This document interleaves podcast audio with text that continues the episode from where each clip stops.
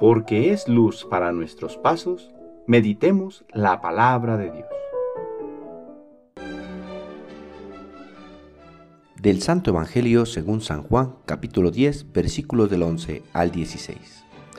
En aquel tiempo, Jesús dijo a los fariseos, Yo soy el buen pastor. El buen pastor da la vida por sus ovejas. En cambio, el asalariado, el que no es el pastor ni el dueño de las ovejas, cuando ve venir al lobo, abandona las ovejas y huye. El lobo se arroja sobre ellas y las dispersa, porque a un asalariado no le importan las ovejas. Yo soy el buen pastor, porque conozco a mis ovejas y ellas me conocen a mí. Así como el Padre me conoce a mí, yo conozco al Padre. Yo doy la vida por mis ovejas. Tengo además otras ovejas que no son de este redil, y es necesario que las traiga también a ellas. Escucharán mi voz y habrá un solo rebaño y un solo pastor. Palabra del Señor.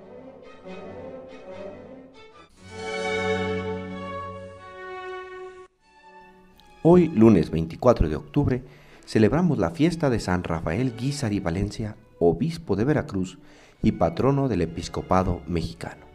Celebramos con gran alegría y alabanza a Dios por el primer obispo de México en ser reconocido santo, y pedimos a Él su intercesión, para que ayude en su gran tarea a todos los obispos de nuestra patria, para que movidos por el ejemplo de Cristo buen pastor, ayudados por su gracia, sepan guiar a las ovejas, a ellos encomendadas, a este santo pueblo de Dios que peregrina en estas tierras a los pastos eternos, con gran tesón y valentía, para no permitir que los lobos rapaces de este siglo nos aparten de la bendición del amor de Dios. San Rafael Guizar y Valencia, que es su patrono, les mueva a entregar su vida con ánimo siempre vivo y a nosotros nos ayude como pueblo a ser dóciles a sus instrucciones. Pero conozcamos un poco más de este santo obispo mexicano. Nació en Cotija, Michoacán, el 26 de abril de 1878, en una familia numerosa y de fuertes raíces cristianas. El 1 de junio de 1901, a la edad de 23 años, fue ordenado sacerdote. En los primeros años de ministerio sacerdotal se dedicó con gran celo a dar misiones en la ciudad de Zamora y por diferentes regiones de México.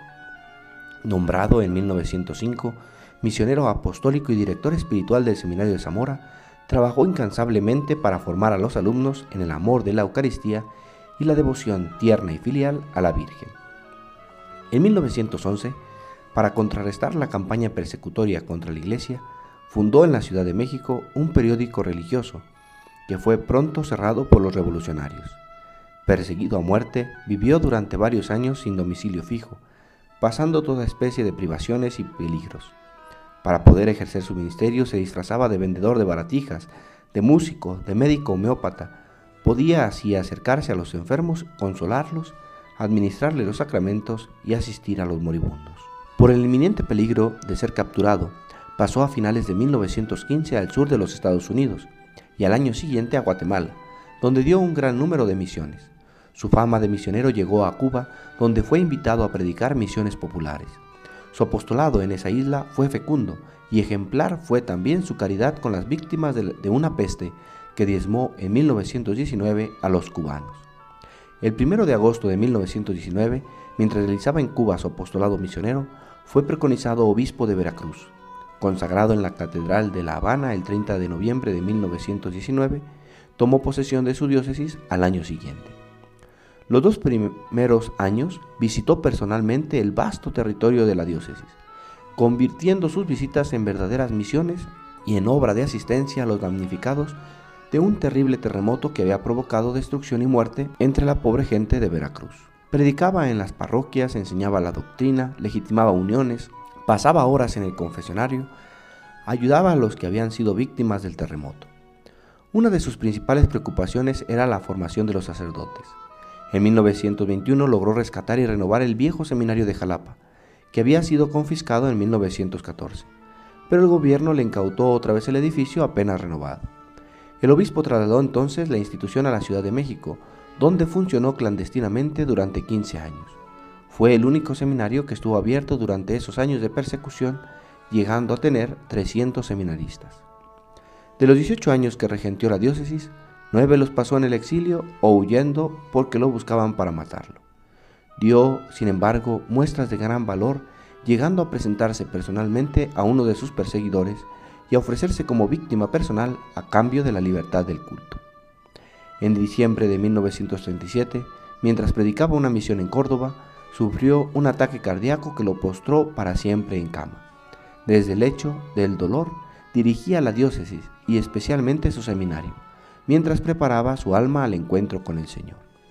Murió el 6 de junio de 1938 en la Ciudad de México.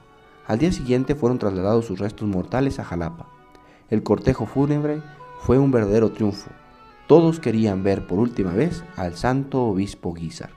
Es el primer obispo de Latinoamérica canonizado. Fue sepultado en la Catedral de Jalapa. Estos datos han sido tomados de Vatican.new. El Señor esté con ustedes. La bendición de Dios Todopoderoso, Padre, Hijo y Espíritu Santo, descienda sobre ustedes y les acompañe siempre. Que tengan buen día.